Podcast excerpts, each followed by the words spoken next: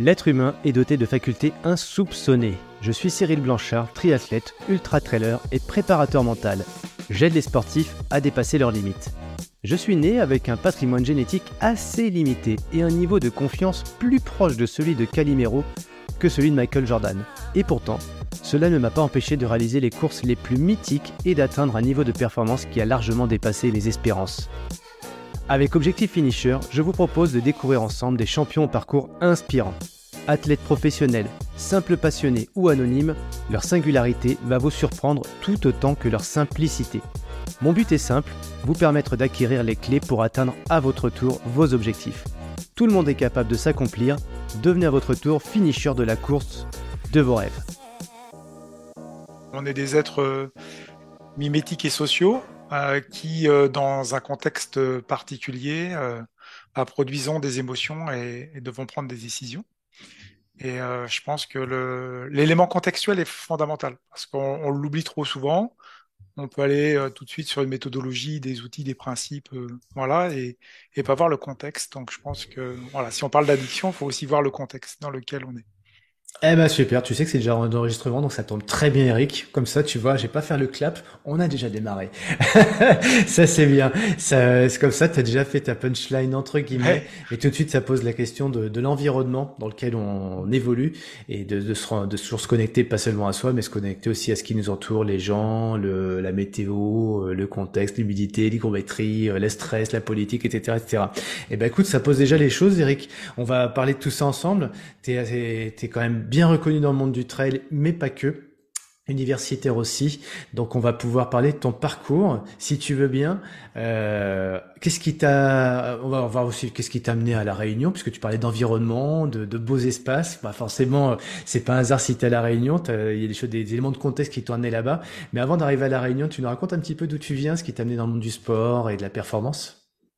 Ouais, c'est vrai que on parle des choses par hasard, on parle même de sérendipité, tu sais, le fait des hasards, mais mmh. qui seraient liés à, quand même pas mal de choses sur lesquelles on, travaille nous-mêmes. Hein. Donc moi, je suis, je suis issu du milieu du sport parce que mes parents, ils, ils couraient, donc euh, voilà, j'étais quand même baigné. Euh, et ils étaient dans le milieu Spiridon, donc euh, alors le Spiridon, c'était une revue en fait des années 70 où c'était de la course hors stade.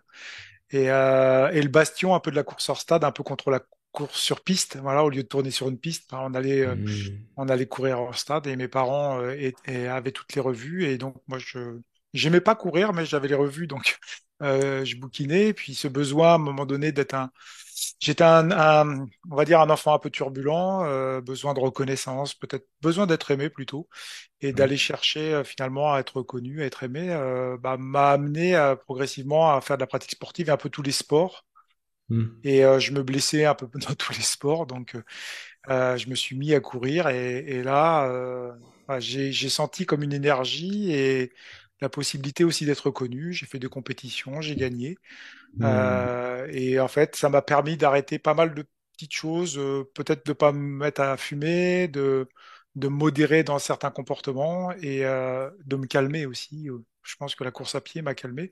Mais la course à pied, c'est un objet je dis un objet vraiment, et au-delà d'être un sujet, qui m'a énormément apporté dans ma vie en, général. C'est un accompagnement, en fait. C'est, ça a été pour moi un mode de vie, un compagnon, qui a apporté aussi des éléments addictifs, euh, comme des éléments, on va dire, productifs. Donc, euh, mm-hmm. c'est un gros paradoxe entre la nuance en permanence. C'est la vie, elle est faite de nuances, en fait, je pense, et de curseurs, euh, selon les époques.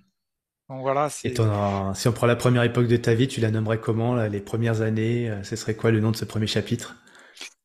Euh, On va dire une sorte d'exploration. Euh, exploration corporelle, peut-être pas encore mentale, parce que l'exploration mentale, elle a démarré plus tard. On y reviendra peut-être, mais vraiment l'exploration corporelle. le chapitre.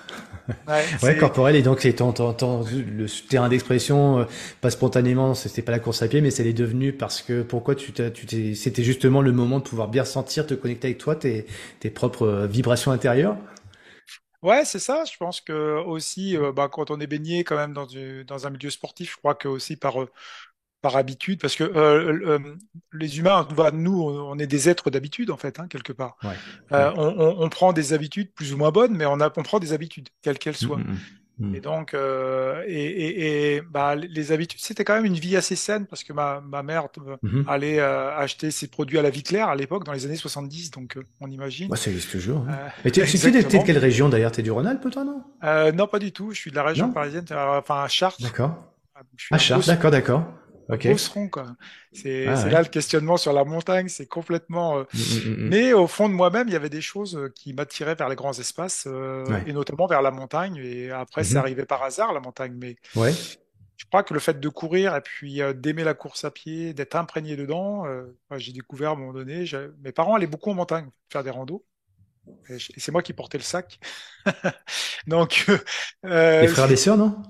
Euh, oui, oui, j'ai un, un, grand frère euh, qui, a, qui, a, qui, a, 30 plus que moi, une sœur qui a 3 ans de plus que moi. Mon frère est micronutritionniste. Voilà, donc euh, lui, il a été baigné là-dedans et il, a toujours, il est toujours dedans. Et, et, et ma sœur, elle est plutôt dans le milieu, on va dire, éducatif. voilà, mmh. s'intéresse beaucoup à l'autisme et tout ça. Voilà, mais mmh. baigné dans un milieu quand même très sain, pas forcément des grands moyens mais euh, en tout cas une éducation, on va dire, euh, pas judéo-chrétienne, mais, mais le côté, euh, voilà, être poli, mmh. être respectueux des choses, des choses simples aussi. Et, et, puis vraiment le côté quand même, le côté de la nature, vraiment avec des, des grands guillemets on était toujours, toujours tous les week-ends à se balader en nature, à partir en forêt ou des mmh. choses comme ça. Donc j'étais vraiment imprégné là-dedans et puis euh, avec une alimentation que je ne savais pas qui était saine, mais qui pour moi était mhm. tout à fait naturelle.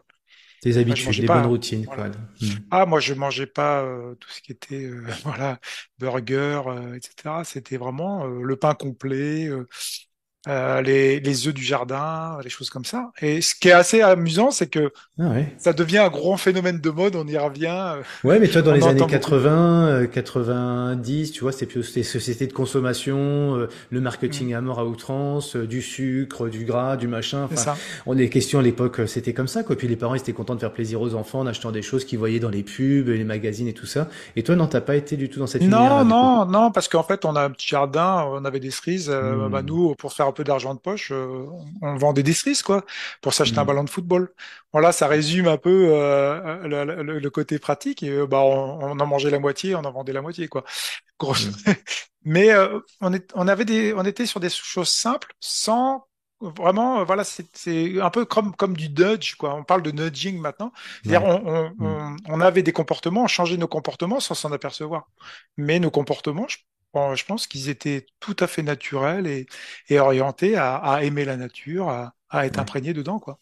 Ouais, ouais c'est une naturalité, une sorte d'évidence, quoi. Et tu, tu tes études, t'es parti dans quelle branche, toi? Alors moi, je suis parti en STAPS à Nanterre, Paris 10. Donc j'ai connu les années 80, 86 euh, d'ailleurs. Il y a eu 68 et après il y a eu 86 à Nanterre. C'était la loi de Vaquet où, où j'ai j'ai milité vraiment dans la rue. Euh, voilà, c'était vraiment euh, le, mouvement étudiant et, et, Nanterre, on sait que c'est un bastion aussi. Donc je me suis toujours trouvé un peu réac en fait quand j'y pense. j'ai toujours été un peu réac, c'est-à-dire Spiridon après Paris 10 Nanterre. Euh, il y a toujours eu ce, ce concept euh, finalement euh, un peu ce, cette ligne sans politiquement y être, mais c'est le côté. Moi, j'aime beaucoup lire Bourdieu. je lisais Bourdieu à l'époque. je lisais Carl Rogers aussi à la fac. Hein. J'allais en, en, cours de psycho. J'allais pas qu'en STAPS en fait. Euh, Je fais pas que je me faisais chier dans les cours de STAPS. J'avais des, des excellents professeurs, mais J'allais aussi dans des cours de psycho et j'adorais euh, Carl Rogers à l'époque. Psycho, sociaux, euh, études ouais, comportementalistes, tout ça. Euh, ouais, ouais j'allais m'intégrer dans les cours à la fac à Nanterre, dans les hmm. amphis. j'allais écouter des cours de psycho parce que j'avais aussi des copains et des copines dans le milieu, quoi. C'est quoi? C'est comprendre le système dans lequel tu évolues, c'est comprendre un peu cet environnement et puis mettre du bon sens parce que quand tu dis côté réac, c'est parce que justement à cette époque-là, on impose des choses et c'est pas dans, c'est pas c'est trop dans des conformismes. Ça, c'est pas vrai pour pas une logique euh, d'équilibre personnel, d'équilibre naturel? Ouais, c'est ce que tu dis, c'est intéressant parce qu'effectivement, déjà dans le cerveau, euh, tu sais, on, a une mm. plasticité cérébrale, donc, euh, mais quelque part, euh, finalement, il y a aussi un côté génétique. Et je pense que mes parents et mon père a toujours été un peu réac, donc quelque part, à l'entendre un peu à la maison. Et alors, le côté réactionnaire, c'est pas le côté révolutionnaire, hein, c'est pas la même chose. Mm, C'est-à-dire que Euh, on, on va pas nous imposer et nous lobotomiser le cerveau en disant ah, c'est comme ça et tu dois faire comme Hmm. ça. Moi, Comprendre pourquoi, quoi. non, voilà, moi il fallait que je comprenne. Donc dès Hmm. l'instant où on me disait quelque chose, bah, j'allais gratter un peu. Bah, j'allais, je passais ma, mes journées des fois en, B- en BU, hein, bibliothèque universitaire, Hmm. pour aller Hmm. bouquiner parce que voilà, il y avait un sujet que sur lequel j'étais interpellé. Et je trouvais ça euh, assez sympa d'aller justement gratter les dossiers, etc. Et je pense que Hmm. on commence à y revenir un peu, à comprendre que finalement, on a tellement d'informations qu'à un moment donné, il faut bien comprendre le sujet pour en parler, Ouais. pas euh, superficiellement, quoi. Ouais, avec une approche un peu comme tu parles d'épi- d'épigéné, de génétique, une approche systémique, une approche très globale. Ok, d'accord. Ouais. Je suis très, très, très sensible, en fait, justement, à ce que tu évoques, c'est-à-dire euh, c'est, ce côté systémique, hein, euh, que, Hmm. enfin, ça a été beaucoup euh, écrit, notamment dans, euh, voilà, dans, dans, dans, dans certains ouvrages, mais c'est vrai que on- le, le- le- pour moi, c'est des approches holistiques qui me semblent la plus Mhm. fondamentale, c'est-à-dire globale, hein, parce que s'enfermer dans une science ou dans une connaissance, ça peut être dangereux, parce que justement, on, est orienté à avoir une, une- des seuls œillères, et finalement, quand on va euh, découvrir d'autres euh, modes de pensée, dans d'autres sciences ou dans d'autres courants, parce qu'il n'y a pas que les aspects scientifiques, hein, euh, on peut ouvrir des champs assez larges et je pense que notre cerveau, il est fait comme ça. C'est-à-dire, il est. Et maintenant, je comprends maintenant. C'est-à-dire que notre cerveau, il est fait de manière atomique. C'est-à-dire, les, les Mhm. principes, les concepts vont s'ouvrir. On va Hmm. allumer vraiment des, des, des zones Ouais. et on va les réalimenter peut-être euh, avec d'autres zones ailleurs et ça va peut-être faire des connexions neuronales. hein. Je pense, euh, à mon avis, c'est ça. Et toi, du coup, de- cette approche-là, cette façon d'être, en fait, tu, elle sert ta discipline, enfin, ta discipline, euh, que ce soit euh, dans, ton- dans ta future carrière professionnelle et aussi sportive, parce que t'as pas, on va, si on, parle d'abord de la carrière sportive, tu as déjà quelques petites performances sympas. De quoi tu as envie de nous partager, un petit peu, une belle épreuve que tu as vécue euh, dans le monde de, de, de- ah bah, si j'ai bien compris, hein, toi, c'est pas la piste, c'est pas la route, c'est plutôt du off. Euh, est-ce que ou alors tu t'es mis à un moment donné quand même sur des distances un peu plus classiques parce qu'à cette époque-là, euh, euh, sans t'offenser ni moi, on est à peu près la même génération, mais on, on a quand même plutôt l'habitude de voir des marathoniens dans ces années-là, quoi. Le, le trail, l'ultra, c'est vraiment très confidentiel, quoi. Ouais, tu as entièrement raison. C'est vrai qu'il y avait des courants euh, euh, qui ont, qui ont évolué. On parlait pas de trail, on- mais par contre, j'en faisais sans le savoir. Euh, mais Ouais. euh, quelque part, euh, pour moi, c'était la course à pied. C'était euh, le, le Ouais. mode de déplacement, c'est-à-dire Mm. justement, quand on parle de façon systémique, pour moi, ce qui me passionnait, c'était justement ce mouvement humain d'aller. euh, j'allais dans les sentiers, j'allais sur piste. J'ai été, j'ai fait des courses sur piste, j'étais sur route. Mais euh, l'idée, euh, je voulais pas euh, me cloisonner à dire euh, je suis un marathonien, je suis un pistard. Non, je fais de la course à pied, c'est-à-dire j'ai fait du ouais. 800, du 1500, du 3000. J'ai testé un petit peu tout. Et euh, l'aventure du marathon a été une, une aventure intéressante parce que justement, elle provoque un petit peu plus d'incertitude. Mhm. Euh, elle provoque plus, euh, je veux dire, un peu moins de, euh, on a moins de contrôle parce qu'on va se Mhm. retrouver dans, dans des états de fatigue, euh, etc. Donc, ça m'intéressait aussi d'explorer. Ouais. Parce que quand j'ouvre en fait une boîte, un peu, c'est un peu une boîte de Pandore pour moi. C'est-à-dire que dès l'instant où il y a une activité, une discipline, c'est c'est pas, on pourrait presque penser qu'il y a une sorte d'autisme Asperger, mais quelque part, il faut euh, il faut gratter un peu tout quoi. C'est-à-dire que Mhm. si je, quand j'ai fait du marathon, euh, bah, je voulais comprendre un petit peu et j'allais très loin dans la compréhension. Voilà, c'est-à-dire Mhm. que euh, essayé de, de voir euh, les versantes sur le, le prépa, euh, le prépa physique, le côté musculaire, le côté de la fatigue et exploration, comment j'allais pouvoir me donner des outils à l'époque, parce qu'on parlait pas d'outils mentaux forcément. Mhm. Et puis après, ça, je vais pas dire que je me suis lassé, mais finalement, euh, bah, c'est pour ça que je me suis dit, tiens, je vais tester une course de montagne. Euh, J'étais au championnat de France, euh, c'était dans le coin où j'étais en vacances en montagne. Je fais la, le- je fais le championnat de France et, et je fais cinquième et je suis qualifié Mhm. en équipe de France. Voilà, Ouais. par hasard. Comme ça. Bon, bah, allez, allez, euh, bah, et en plus, j'habitais à Chartres. Ah, Tu peux imaginer la difficulté. C'est-à-dire, bah, là, je me suis posé plein de questions. Alors, là, j'étais heureux. Parce que je me dis, quand même, je, je préparais la Coupe du Monde de, de course de montagne et, et Mhm. j'habite la Beauce, quoi. Comment je vais Mhm. faire? Et là, bah, j'ai commencé à mettre en place des, un peu des, des, des sortes d'exercices euh, qui travaillent le, le musculaire, des répétitions de côte en up and down, etc. Ouais. Voilà, et puis je m'en suis pas trop mal sorti, quoi. Euh, j'ai pu faire des coupes du monde, des, euh, des, des, j'ai fait cinq hein, coupes du monde, euh, de Mhm. 91 à, à, à 95. Et, et, euh, et puis après, bah, progressivement, ça a bifurqué vers le trail euh, dans les années Ouais, 2000, quoi. D'où mon arrivée à La Réunion en 2004, euh, où là, ouais. j'ai voulu explorer encore plus davantage.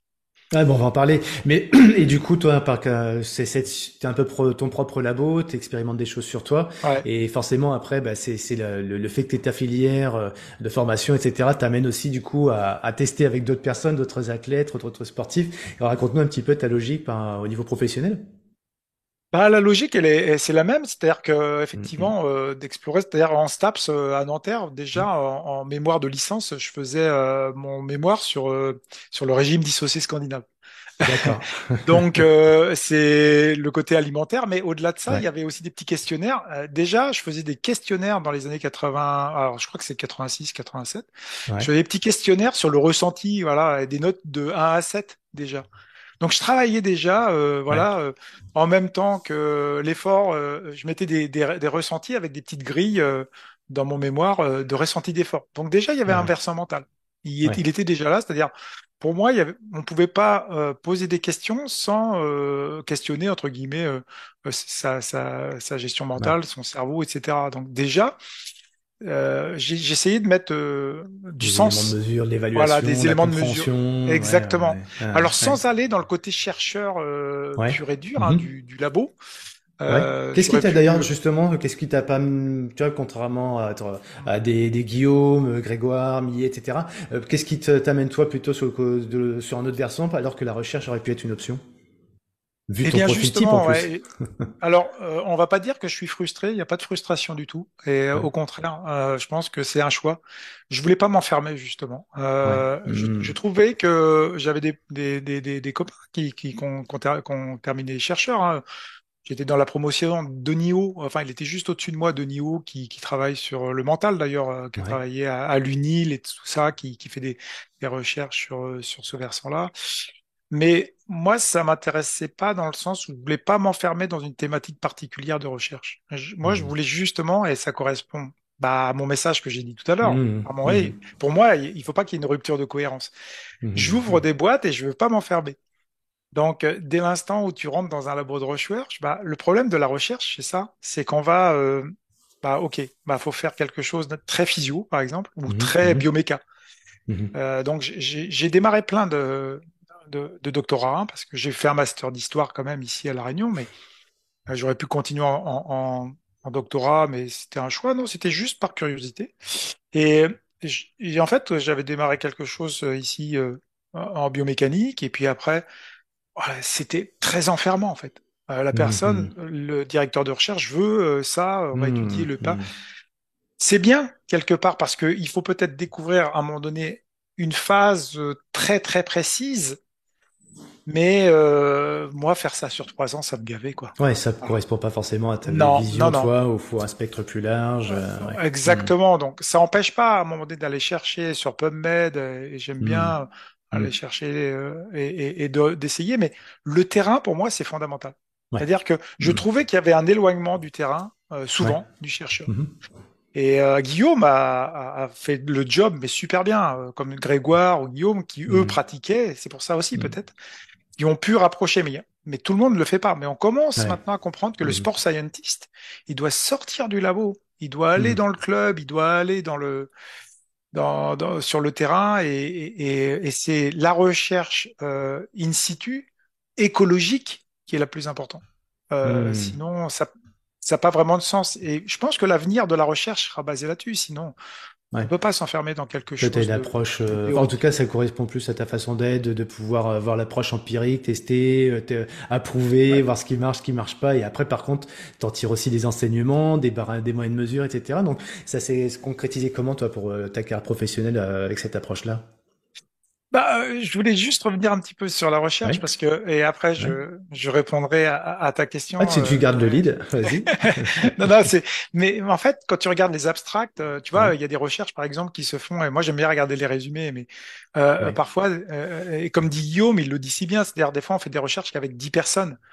Euh, donc, faut voir, faut voir l'abstract, c'est-à-dire le résumé. euh, alors, à 10 personnes, est-ce que c'est valable? Est-ce que c'est un modèle qu'on peut, voilà, et on, on va le répéter, on va le refaire avec 20 personnes, mais comme on, on sait qu'on est des êtres uniques et euh, que parfois il y a Hmm. des milliers, voire des millions de pratiquants, Voilà, c'est. Je me suis toujours posé cette question-là. Donc, euh, effectivement, est-ce que le modèle de recherche, de toute façon, il doit se répéter, etc. Mais euh, il faudrait faire vraiment des méta-analyses. Je pense qu'on va y arriver. Euh, mais hum. voilà, je voulais quand même mettre un bémol, mais à l'époque, dans les années 80-90, euh, voilà, des fois, il y avait des recherches qui se limitaient. Tu as 10, 10, 10 étudiants en STAPS, en plus, donc des gars qui sont quand même euh, bien Ouais. armés. euh, et, et en fait, on va faire une étude. Je trouve que des fois, Mhm. c'est vachement déformé. Il y a un biais quand même. Il y a un biais, et les, les chercheurs connaissent bien les Mhm. biais. Ouais. Et euh, voilà, c'était ça aussi parfois. Alors, je ne critique pas du tout la- l'aspect scientifique. Je, je pense que c'est important parce que j'en fais aussi. Hein. Je participe, je fais quelques Ouais. articles, notamment là sur la chaleur ou avec Besançon, etc. Je collabore avec Ouais, tu, tu travailles sur des publications donc euh. Exactement, Mhm. exactement, euh, qui sont indexés, etc. Mais après, j'ai pas le titre euh, effectivement officiel de Mhm. euh, de chercheur. Mais euh, ce que je voulais dire par là, ce, ce, ce, ce schéma euh, ici, en fait, il m'a il m'a orienté euh, finalement à vraiment faire du terrain. Donc le côté prof EPS m'a plus, euh, pour répondre Mhm. à ta question, c'est vraiment le versant de partager. Voilà, une, partager une Mhm. passion, partager euh, des idées, puis euh, aussi dans le fil du temps. C'est-à-dire que dans, et je parlais tout à l'heure euh, dans ma phrase d'accroche sur le contexte.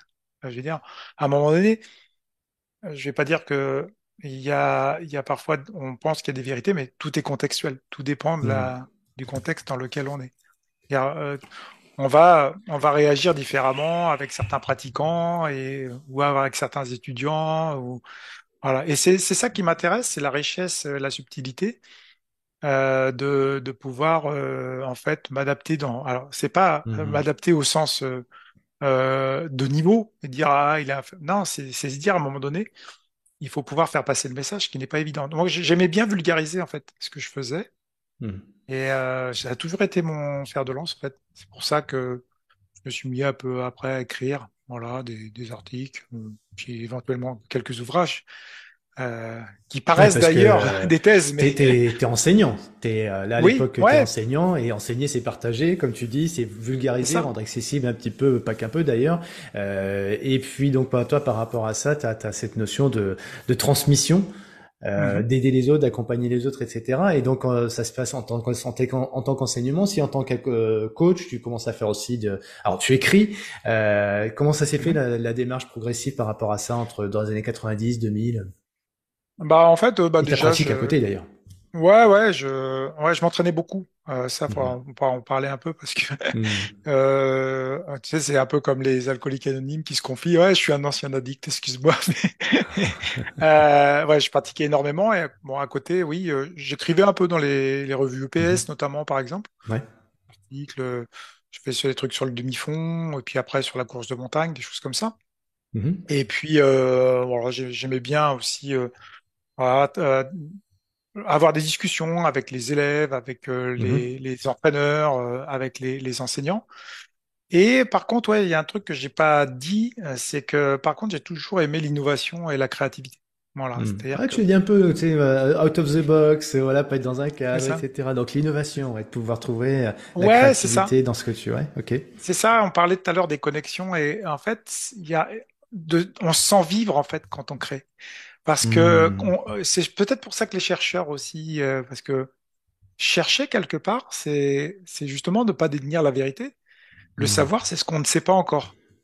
Je pense que si c'est défini comme ça, c'est bien, tu vois. Et de, de savoir, enfin, finalement, de dire que le savoir, c'est ce qu'on ne connaît pas encore, ça amène euh, une- vraiment une posture différente. Finalement, tu vas aller chercher, je trouve ça passionnant, tu vois, c'est un peu comme un musicien qui va, qui va créer, euh, voilà, une nouvelle chanson ou une nouvelle Mhm. mélodie, etc. Ou comme tout créateur, le cuisinier qui va aller chercher. Et, et je pense, voilà, c'est pour ça, tu vois, en résumé, c'est ce qui manquait un peu, moi, je pense, dans la pratique, de la, de la pratique sportive. Euh, un peu plus de ce processus de création et ça rejoint un peu ce que je disais tout à Mhm. l'heure, un peu le côté réac. Ouais, bah alors l'entraînement, tu fais 10 fois 400, tu fermes ta gueule et, et c'est comme ça Mhm. qu'il faut s'entraîner. Moi, j'avais du mal avec ce genre d'entraîneur, tu vois. Tout de suite, je posais la question, mais pourquoi tu fais les 400 et pourquoi et pourquoi et pourquoi tu sais les 5 Ouais, why?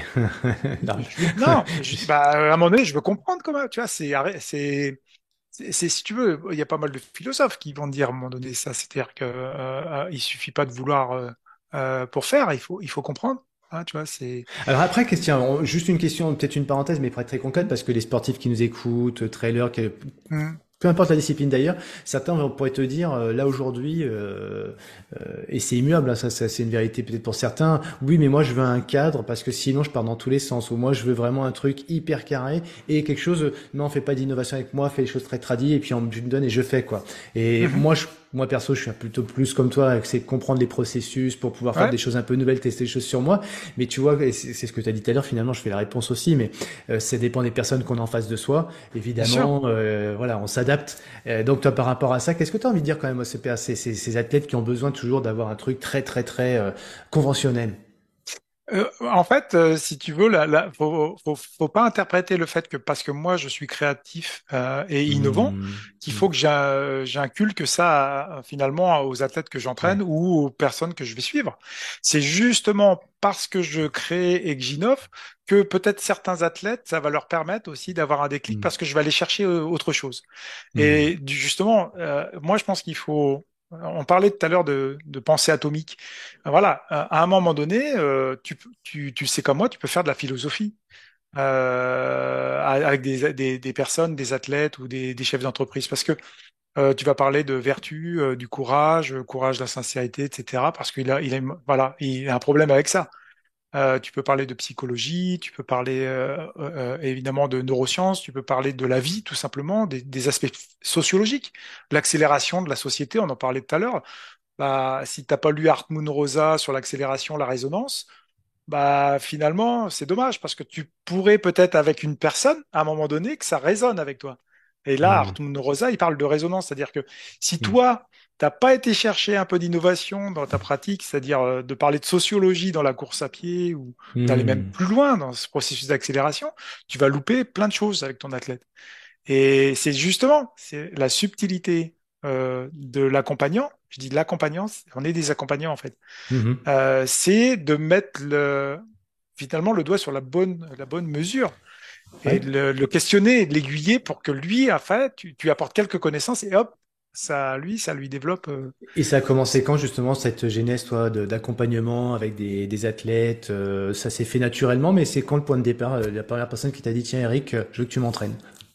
Ah bah 86 alors tu vois 1986 mon premier athlète donc dès le départ ouais j'étais en STAPS déjà et je me souviens de mon plan mmh. d'entraînement mmh. tu sais tout tout c'est quand tu es en stress en fait tu veux tout tout contrôler parce que tu veux pas, voilà, et tu veux, euh, tu veux pas d'incertitude, tu, tu, voilà, c'est, nouveau pour toi, donc, euh, euh, et en fait, le plan d'entraînement, c'est comme si tu donnais un truc à un robot, quoi. Euh, ça, ça, ça, ça, et, je me rends compte, mais avec le recul, c'était, enfin, mais c'est, c'est normal, parce que tu t'es, passé par l'étape classique, quoi.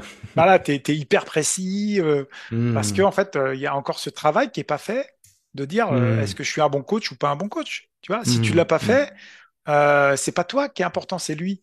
Euh, Et c'est ça dans l'accompagnement, tu le sais comme moi, en accompagnement mental, c'est la personne en face. Donc, ce qu'il faut, c'est que toi, tu appuies sur les bonnes touches pour que euh, tu lui poses les bonnes questions et que lui, il va se remettre un peu en question. À un moment donné, il va s'accaparer des outils et tu vas l'accompagner. Mais ce que tu dis euh, aussi, c'est que la première étape, et ça, c'est finalement assez vertueux, c'est quand même qu'on on veut pas se louper au départ déjà, euh, et mmh. donc on a besoin de faire un peu ceinture et bretelle pour se rassurer soi. Et une fois qu'on a franchi cette étape, on peut vraiment se mettre dans une, euh, une sorte d'écoute plus active, voire même une écoute totale par rapport à la, à la, personne qu'on a en face de soi.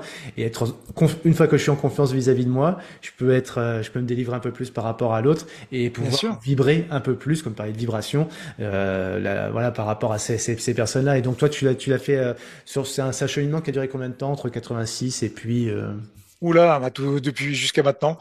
C'est ouais, c'est progressif.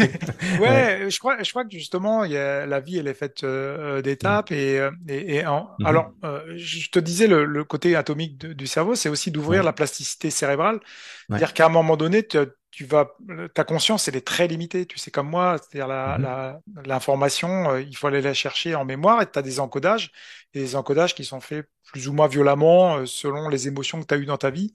Mhm. Euh, et, et, par contre, euh, après, ça, ça va un peu plus vite. C'est-à-dire que dès l'instant où tu commences à avoir des notions, des concepts, etc., que tu as travaillé euh, longtemps, bah, en fait, tu peux, toi, résumer, te les accaparer. Et euh, moi, je, c'est ce que je dis, c'est-à-dire qu'à un moment donné, qu'on soit accompagnant mental, sportif, etc., je pense que c'est très, très important, ce domaine de l'écriture, de se Mhm. mettre des petits registres, parce qu'il faut qu'on se construise un deuxième cerveau, sinon on est, on peut pas. Parce qu'à un moment donné, quand tu écoutes un podcast, tu lis des livres, etc., il faut que tu prennes des notes. Moi, j'ai Evernote et après j'ai Obsidian. C'est-à-dire, voilà, je mets des notes et, et, et après je me les résume. Et finalement, pour moi, quand je vais sur un concept, voilà, et j'en discute après avec l'athlète. Et lui, il va s'accaparer. Et, et euh, moi, je suis un peu exigeant. Je dis aussi, prends des notes. Et, comme Mhm. ça, on... parce que notre cerveau, on n'est pas bon, quoi. Euh, je veux dire, au niveau Mhm. de la conscience, euh, la, la portabilité de la conscience, elle est très minime. On oublie tout rapidement et, euh, Donc l'effet d'écrire, c'est de ne pas oublier déjà? C'est ça, Après, c'est ce que tu dis, ça fait une sorte d'effet euh, miroir, un peu de conscientiser le fait d'écrire. On conscientise que nous-mêmes, euh, on a dans la tête, mais qu'on voit d'un seul coup sur une feuille ou sur un écran, parce que c'est vrai qu'aujourd'hui, on a des outils, je parlais d'Evernote par exemple, donc qui permet de, de mettre son bloc-notes, etc., de ça, hiérarchiser, de faire des synthèses, et après, de faire une synthèse de tout ça, de pouvoir un peu mettre dans les bonnes cases c'est ça, pour qu'on ait une sorte de cohérence. Et ce que toi, tu fais finalement d'un point de vue assez empirique, mais qui est quand même à la, à l'après très opérationnel, très structuré, ça permet ça. justement ces prisonniers de structurer les choses, quoi. Bah oui, on a besoin à un moment donné quand même de ranger notre cerveau comme on range notre bureau. hein. Ah Euh, c'est ce que je dis. Non mais bah, non mais sinon c'est le fouillis et, et, au bout du compte, tu, tu, finalement euh, tu sais très bien comme moi le, le côté du stress, c'est c'est ce Hmm. côté de fouillis, de, de manque de contrôle et euh, c'est ce que je dis, c'est-à-dire euh, mettre du sens. Euh, Mhm. ce que je disais, euh, Bruno Latour en fait, c'est un sociologue qui disait la vie c'est comme un Scooby-Doo euh, qui est entrelacé de plusieurs fils. D'accord? Ouais, Et je le dis souvent, c'est-à-dire qu'on a plusieurs fils, le- et il y a des fils qui sont liés à ta vie familiale, vie Mhm. professionnelle, ta vie sportive. Et, euh, et la symbolique, cette, euh, cette métaphore, elle est, elle est fondamentale. Parce qu'en fait, il y a des gens qui ont un seul fil, et par exemple le fil sportif, et on va euh, sur ce processus de l'addiction, par exemple. C'est-à-dire que plus rien n'existe autour, et il n'y a qu'un seul fil d'une seule couleur. Et, euh, et mettre du sens, c'est à un moment donné avoir une finalité dans ce fil, euh, l'ordonner et de la Hmm. contrôler quand même, un, un minimum. Et c'est ça, mettre du sens, c'est-à-dire, tu as une Un petit peu comme finalité. notre ADN, euh, notre, fil génétique, toc, c'est plein de croisements dans le toc, toc, toc, on peut imaginer le toc, et puis après il y a c'est les ARN, exactement ça. etc. Et en fait, finalement, une cohérence derrière ce qui peut paraître comme une sorte de bazar, quoi. Donc, à partir du moment où, comme tu dis, on le structure, on met dans les bonnes cases, etc., et qu'on on crée cette alchimie, quoi. C'est ça. Et euh, alors après, on va pas aller sur le, le côté de la complexité, c'est-à-dire rendre simple quelque chose qui est complexe, Berthoz. hein. Mais le truc, c'est que euh, ça prend du temps. Et, et en Hmm. fait, les gens ne sont plus patients. C'est-à-dire, on a Uh-huh. énormément d'in- d'informations à disposition. Hmm. Et tu sais, le temps d'attention, euh, la génération Y était à 8 minutes Mhm. et ils sont passés à 12 secondes d'attention. Hmm. Je sais pas si tu vois. Euh, parce qu'on scrolle. C'est-à-dire qu'à un moment donné, on regarde l'image, l'image, l'image, l'image, l'image, voilà. Mais comment on l'intègre à notre schéma mental? Qu'est-ce qu'elle va Ouais. nous apporter finalement de sens, cette image, dans notre vie? C'est une question essentielle. Et effectivement, on va pouvoir développer de nouvelles capacités d'attention et, et- et les, par exemple, les joueurs d'e-sport où certains sont être très forts dans certains Hmm. domaines, mais par contre, dans la vie, c'est plus compliqué, quoi. Hmm. Et ça ramené euh, à notre discipline passion, on va dire ça comme ça, la course à pied, le trail, le running, etc. qu'est-ce, comment tu fais le lien par rapport à ce qu'on vient de se dire et justement cette faculté qu'elle, euh, alors moi j'aime beaucoup Mathieu Blanchard parce qu'il il Mm. raconte ça souvent avec son approche à lui très empirique, très très opérationnelle, mais en même temps il est ingénieur derrière. Mais tu vois ce que Ouais. par rapport à ça, dans, dans quelle mesure ce que tu nous enseignes là, de se poser, de alors aussi de prendre possession de son cerveau en structurant les choses, qu'est-ce que, quels sont les bénéfices que ça va apporter dans la course à pied, comme quelle sorte de méthodologie on peut avoir pour euh, alors quel avantage, concentration, etc. Et euh, après comment on structure ça? Ben, faut, comprendre que notre cerveau, justement, je parlais qu'il est, il est euh, euh, fait de telle manière qu'il est, euh, il y a, il y a plein de zones, etc. Et mais c'est, comme une, une sorte de grande cartographie géographique. Enfin, notre cerveau est Mhm. super bien fait. Ouais, Euh, c'est comme si on avait une grande carte. ouais. Euh, mais justement, c'est-à-dire qu'à un moment donné, si tu, alors après, on parle de programmation neurolinguistique, la carte n'est pas le territoire. Mais euh, on va aller au-delà de ça. C'est-à-dire que euh, finalement, on a vraiment un grand, grand territoire à explorer. Mhm. Et, et on va explorer des fois que des petites zones, en fait. Et, et le problème, c'est que euh, on, on- on est limité. À un moment donné, on, est- on va être limité dans, dans notre champ de connaissances, dans notre champ de pouvoir répondre, etc. Ce qui va Mhm. bloquer l'émotionnel. Ce que dirait Des- Damasio, Mhm. c'est-à-dire qu'à un moment donné, bah, comme on a besoin, je te disais tout à l'heure, la nécessité finalement d'être aimé, le besoin de reconnaissance et, et le, le sentiment d'appartenance, les trois, c'est fondamental, ça va altérer une, un des trois.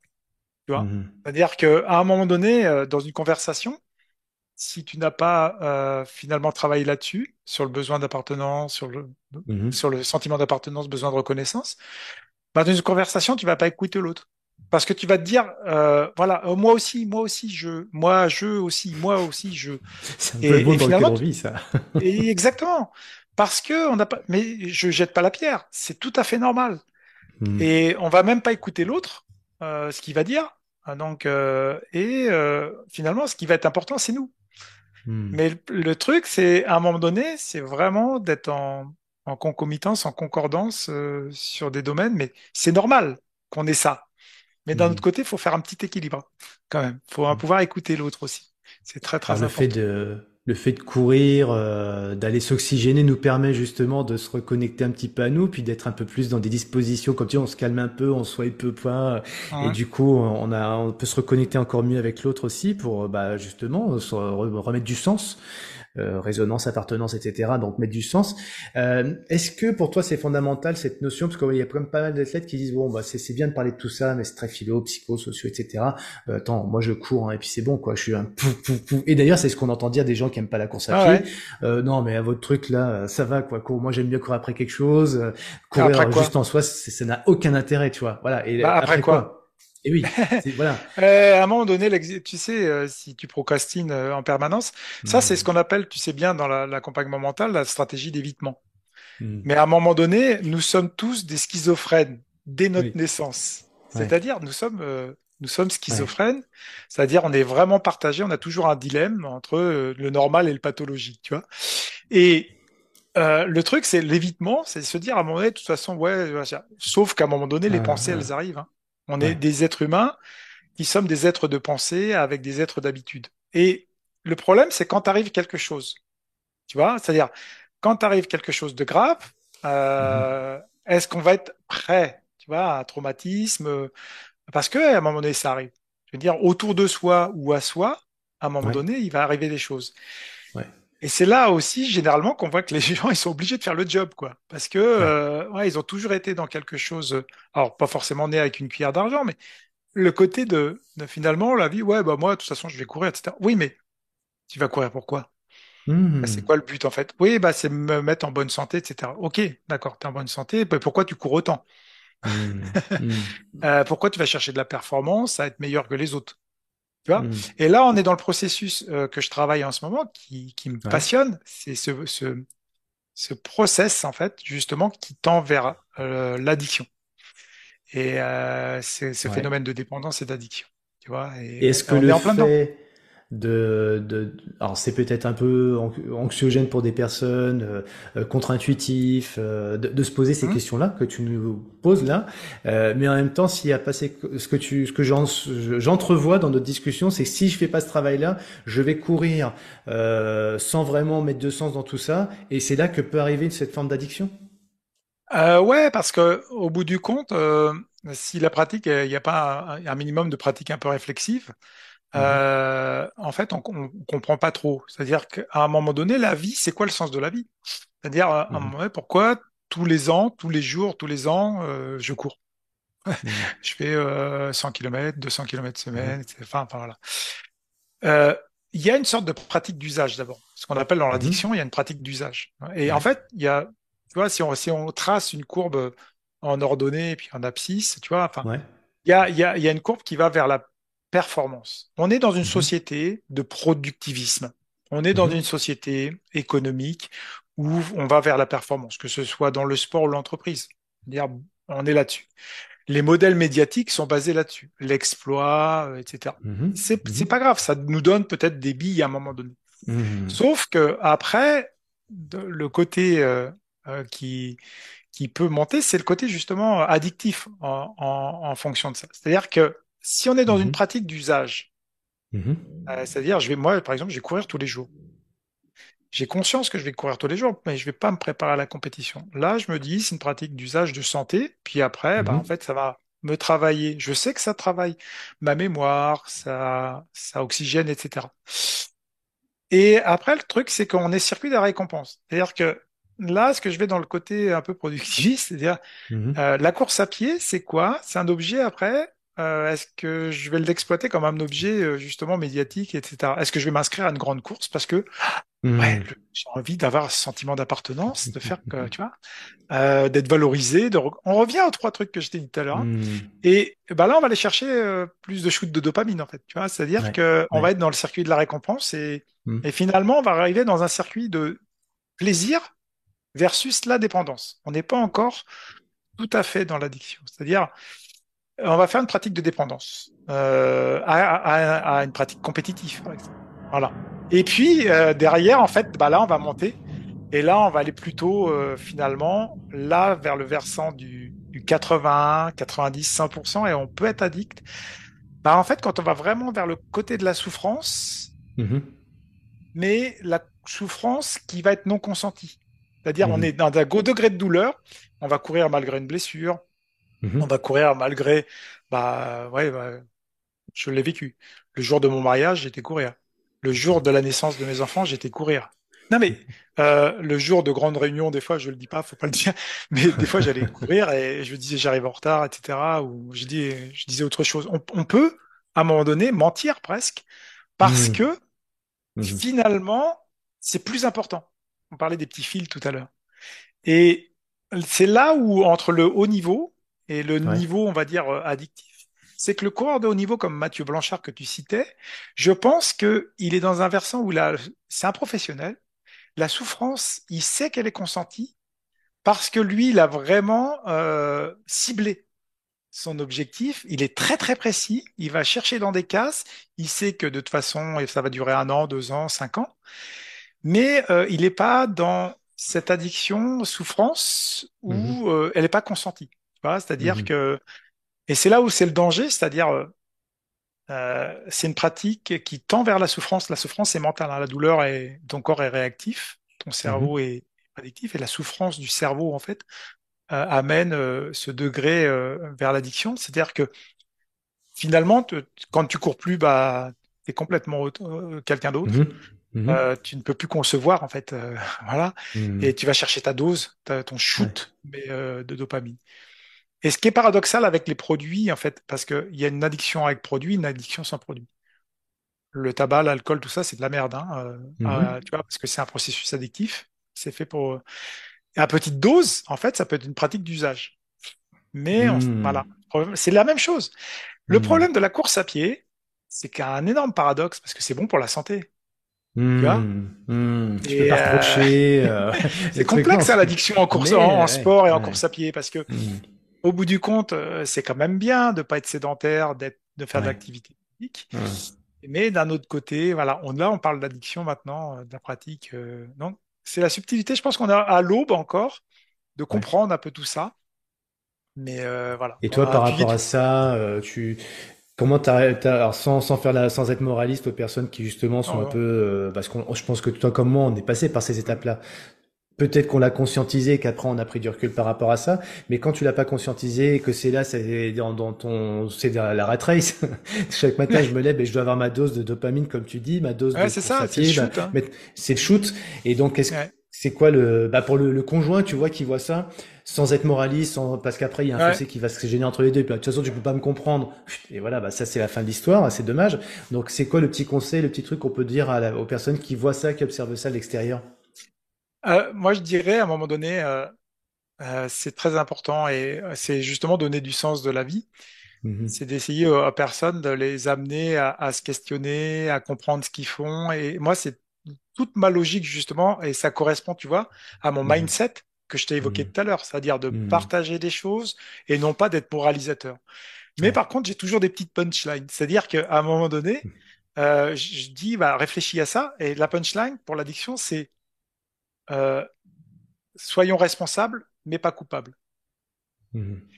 Euh, pourquoi culpabiliser les gens? On est dans une société encore comme tout à l'heure, productivisme, Mhm. médiatique, etc. Et finalement, on les culpabilise. Et dans l'addiction, on va Mhm. dire ah c'est pas bien, ah, le climat, euh, il Mhm. faut pas que tu voyages. Ah. Mhm. Donc on culpabilise. D'abord, responsabilisant. On fige. La, la culpabilisation, elle passe par les pouvoirs politiques. C'est-à-dire, c'est un problème de santé publique, l'addiction. C'est comme l'écologie, c'est un problème de, voilà, Mhm. euh, au, au niveau politique. La responsabilisation, c'est quelque chose qu'on peut nous Individu. s'accaparer. Mhm. Donc, tu vois, la, la punchline, soyons, euh, soyons responsables, mais pas coupables, est importante. C'est-à-dire, Mhm. c'est quoi être responsable? Et là, on va développer. Moi, je prends en, ma res- la responsabilité, c'est ce que j'en fais, moi, en tant que sportif, de ma Mhm. compétition, de, de ma vie, de ce que je fais dans mon travail, etc., de mes examens, éventuellement, etc. Mhm. Je trouve que c'est bien parce qu'en fait, on a souvent, souvent, de plus en plus d'ailleurs, et d'un point de vue Mhm. politique, on culpabilise, on nous culpabilise, ce qui fait Mhm. qu'on se fout sur la gueule, hein, Ouais, entre nous. on devient euh, de la rivalité mimétique, euh, Mhm. euh, on devient complètement envieux, euh, l'autre de- l'autre devient un obstacle, etc. C'est pas bon.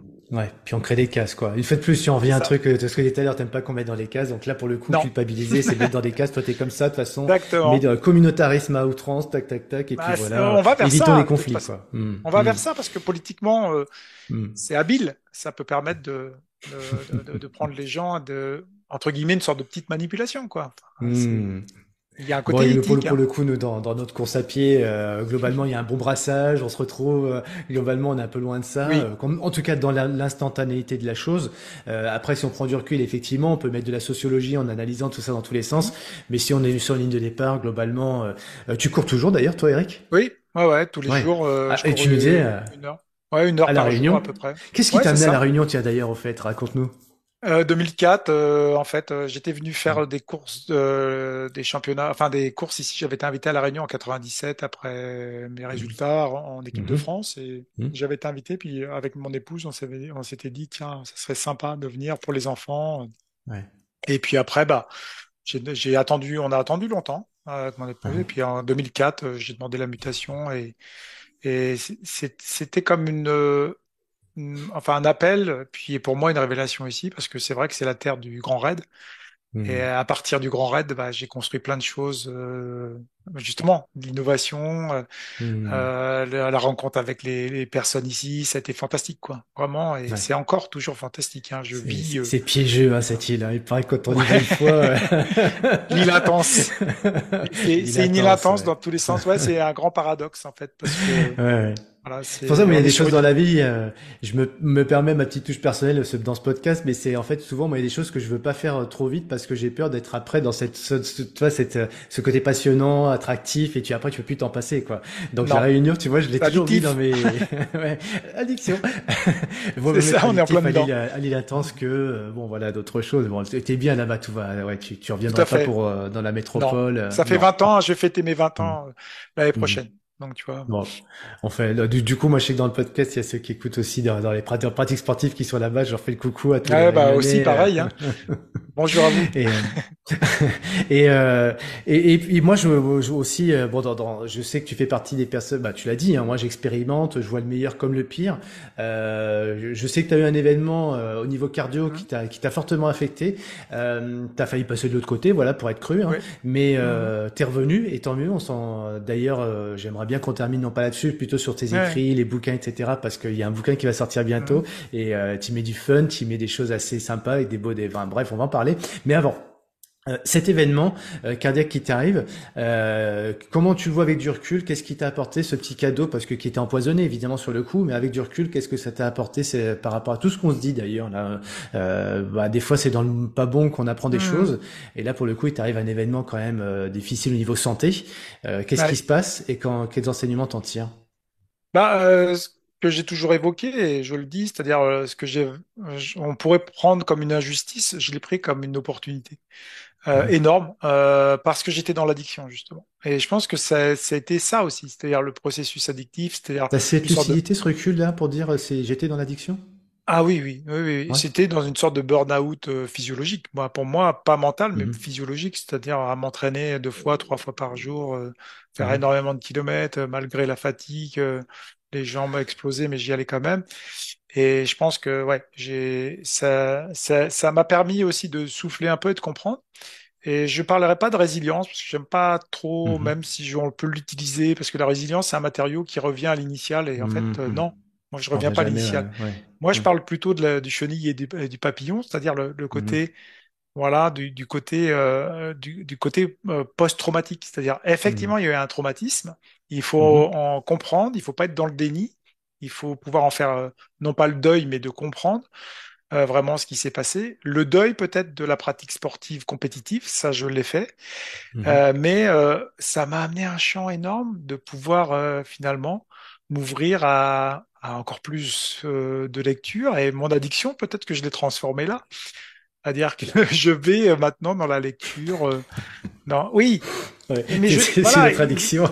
ouais, mais il faut s'accepter comme ça. Et je pense que Ouais, c'est pas une mauvaise, elle est pas mauvaise dès l'instant où elle permet quand même euh, de pas oublier ta famille. C'est-à-dire que moi, j'arrive à faire des 15 jours de vacances où je ne pense absolument pas sport.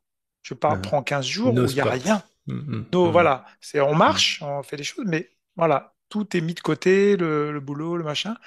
Et ça, c'est aussi une, une capacité qu'il faut voilà mettre en place. C'est pas évident, mais je crois que ouais, c'est ça m'a apporté énormément de de, de, de possibilités et d'ouverture pour une sorte Mhm. de deuxième partie de vie, quoi. On va dire ça comme Mhm. ça. Mhm. Et euh, des choses que tu réécris différemment euh, dans cette deuxième partie de vie, euh, Ouais. hormis le fait Ouais. que tu peux plus euh, courir comme avant, plus de compétition, enfin que tu ou tu ne veux plus d'ailleurs, c'est ton choix aussi. Mais qu'est-ce ouais. que comment tu réécris Bah, la la- l'histoire maintenant?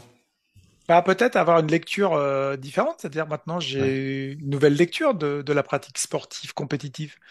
Ouais, effectivement, j'ai fait 2h18 au marathon, c'est pas mal, équipe de France, etc.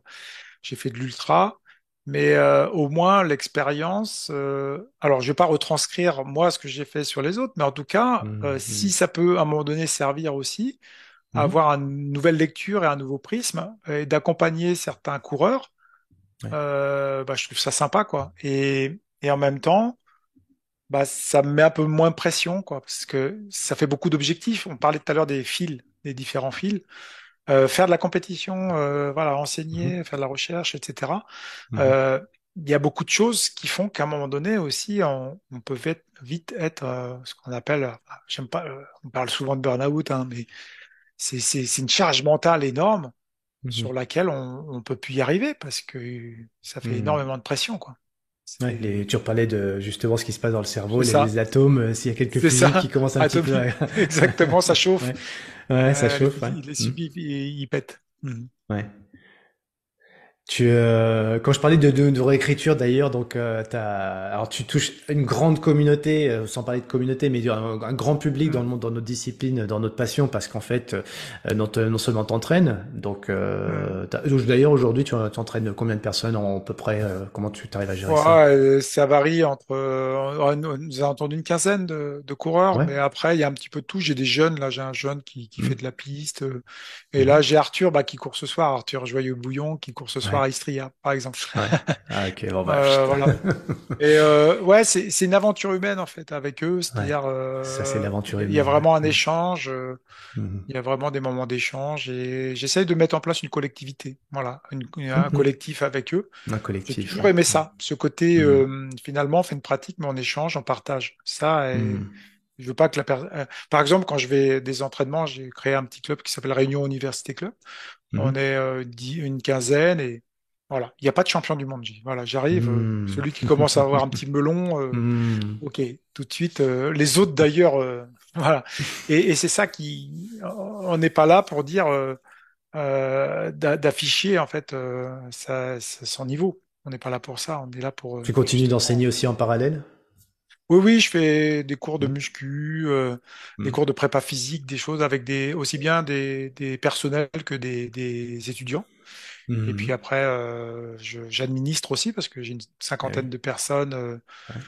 voilà, j'ai sept administratifs, sept permanents en prof euh, à gérer, et puis euh, trois campus euh, sur l'île de la Réunion. Il y a 20 000 étudiants Mhm. quand même et 5 Ouais. 000 qui font du sport, donc c'est pas mal.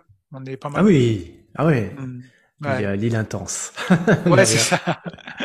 tu, euh, tu, fais des chroniques, tu prends le micro, pas que sur le podcast, tu es sur pas mal d'événements, donc là aussi tu partages, toujours dans le partage.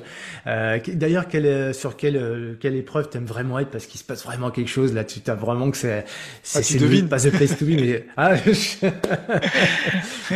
bah, ouais, il y a deux épreuves après. Euh, il y a, y, a, y a bien sûr le Grand Raid ici de La Réunion. Je suis Canal Grand Raid depuis 2008, hein, donc j'ai pas loupé une édition. Et hmm. puis euh, l'UTMB fin août. Euh, là, depuis 2017, euh, je viens commenter la Web TV et hmm. un, un, pied fou parce que. Ah, j'imagine. Voilà, c'est je sais pas, il y a des énergies en fait, euh, hmm. et, et tu, tu, vois pas mal de pays, euh, de, de, de personnes euh, étrangères, des, des, façons de pratiquer, des nouveautés. Hmm. Tu vois, tu as de la hmm. nouveauté, tu as des gens qui arrivent que tu ne connaissais pas, ça met des scénarios nouveaux. Génial, moi j'adore. Et puis voilà, on peut le critiquer, hein, ce côté commercial, etc. On n'empêche que ça nous procure vachement d'émotions, quoi. C'est Hmm. Non, mais tu as parlé de vulgarisation aussi euh, à un moment donné dans notre échange. Bah voilà, l'UTMB aussi euh, permet aussi cette, cette fenêtre médiatique où montrer euh, au monde entier ce qu'est le trail et puis en plus dans un lieu quand même assez magique, ça vibre beaucoup quoi, Chamonix. Donc oui, évidemment il y a des limites à ça, mais aussi plein de bénéfices, faut peut-être pas les oublier quand même. Mhm. Comme ça au moins D'ailleurs, je, je vais pas te tarder à te laisser parce que je crois que j'ai un eh ben, rendez-vous. Justement pour finir là-dessus, et voilà parce qu'on avait un timing. pour Istria d'ailleurs ce soir, euh, il y a eh ben, le live et il faut qu'on prépare. Eh ben voilà, donc Eric, on va te remercier. Et puis aussi quand même sur le, pour finir sur le partage, parce que quand même tu mhm. as, des livres aussi. Là, il y en a un qui va sortir. En plus, il va être super bien illustré. C'est le côté vulgaire, vulgaire, mais tu sais, vulgarisation, euh, rendre accessible, rendre ludique, et effectivement, et puis prendre un peu de recul par rapport à ce côté addictif que peut avoir la course à pied. Euh, il sort quand ce livre? Alors, euh, c'est une nouvelle édition de, des tomes 1, tome 2. Donc, euh, complètement réactualisé avec 560 pages. Donc, tu vois, pour caler tes portes et là, c'est, tu peux caler des grosses portes. Euh, c'est bien. Ou alors, pour t'endormir le soir, tu donnes un coup euh, avec 560 pages. Euh, je crois que ça fait 1,5 kg, un truc comme ça. Donc, ça va être pas mal. C'est la Bible du trail, bon, la Bible avec la croix, tu sais, c'est quand même particulier. Mais quelque part, Mais euh, ouais, j'y ai mis en fait tout, tout, tout ce que j'aimais, c'est-à-dire le, le, côté. Euh, euh j'ai mm. bien sympathisé depuis 2012 avec Mathieu, Mathieu Fourichon, mm. euh, qui mm. fait des dessins géniaux. Et, euh, et puis après, bah, tu fais ce côté explicatif. Et là, il y aura une grosse version vraiment sur sur le, le côté de l'approche mentale, sans que ce soit le développement personnel complet, mais des petites notions, voilà, sur comment fonctionne un peu notre cerveau, sur les réactions. Et j'ai connecté un peu plus euh, par rapport aux autres, euh, aux autres tomes 1 et 2. Mhm. Et euh, voilà, c'est une nouvelle aventure. Ça sortira le 20 avril. Euh, mhm. Voilà, donc vous pouvez, je crois, aller déjà. Il est en ligne, mais à partir du 20 avril, ça va être, ça va être sympa. C'est toujours comme un bébé qui, qui naît, quoi. Bien sûr toujours content. C'est, c'est... Et moi, je pense que c'est très important ce que tu dis, et merci hein, de, de en faire la, la, la, la, pub. Mais au-delà de ça, c'est qu'on a oublié que le livre, c'est un objet. Tu vois, j'aime bien. Euh, c'est pas les miens, mais euh, mais le, le, le, livre, c'est un objet génial. Hmm. Je trouve. Enfin, c'est, c'est hmm. l'effet Lindy, c'est-à-dire qu'à un moment donné, tu as un livre. Tu peux y avoir accès en permanence, et alors que le côté numérique, euh, c'est différent pour moi. Le côté de livre, il y a l'objet, il y a, c'est un bel objet. Et je trouve que on l'a oublié. Je pense qu'il faut le remettre vraiment en avant parce que ça, c'est, il faut que ça perdure. C'est très très important de lire. Et on te remercie de, de nous permettre de lire tes propres euh, éditions, tes propres idées, euh, tes partages, tes expériences, Eric. Euh, plein, de, plein de belles choses à toi pour la suite. Et euh, voilà, écoute, on en, euh, si vous voulez continuer la discussion avec Eric, on te suit comment d'ailleurs? Juste pour savoir sur LinkedIn, je sais que tu, tu ouais, postes pas LinkedIn, mal sur LinkedIn. Ouais, je suis pas mal sur LinkedIn. Que Eric Lacroix, de toute façon, vous allez trouver à l'université de la Réunion. après Facebook un petit peu parce que voilà, c'est mm de notre âge. On dit c'est pour les vieux, tu sais, pour les boomers. Donc je suis sur le Facebook parce que je suis un boomer. Pas trop Insta. En fait, je voulais pas être partout parce que je suis un petit peu sur hmm. Insta, mais très très peu. Bah oui, on le disait tout à l'heure, on, peut tomber dans l'effet addictif et, hmm. s'y perdre complètement et, perdre une heure euh, par jour parce qu'on va regarder de l'image, quoi. Euh, non, moi, je préfère aller écouter des podcasts, les tiens par exemple, ou d'autres podcasts. Tous les jours, j'en écoute et ou aller lire, quoi. Voilà, et, et puis après d'échanger, il faut sortir de chez vous, aller discuter, euh, Hmm. partager vos passions avec les autres, quoi. Parce que sinon, on C'est dans... peut-être la meilleure façon de sortir de l'addiction d'ailleurs, c'est de- d'inviter de s'inviter à d'autres choses et, et d'autres nouvelles passions. Ah, super. Merci beaucoup, Eric. Merci Cyril, Heureux pour la suite de t'entendre sur les différentes Ouais. zones, les différents micros, les différents événements et avec euh, plaisir. euh, côté Eric, ah, avec grand plaisir partagé. Merci à toi. À bientôt. À plus. À bientôt. Salut. Merci à tous d'avoir écouté ce nouvel épisode du podcast Objectif Finishers. Si vous souhaitez entrer en contact avec nous, vous êtes les bienvenus. Entre Finishers, on aime les rencontres, on aime partager les bons tuyaux. N'hésitez pas à noter le podcast sur votre plateforme favorite, à vous abonner et à le partager autour de vous. Envie de partager aussi un commentaire N'hésitez pas, on répondra à chacun d'entre eux. On est là pour vous aider à atteindre vos objectifs, on vous souhaite un maximum de motivation et on se retrouve dans deux semaines pour un nouvel invité. À bientôt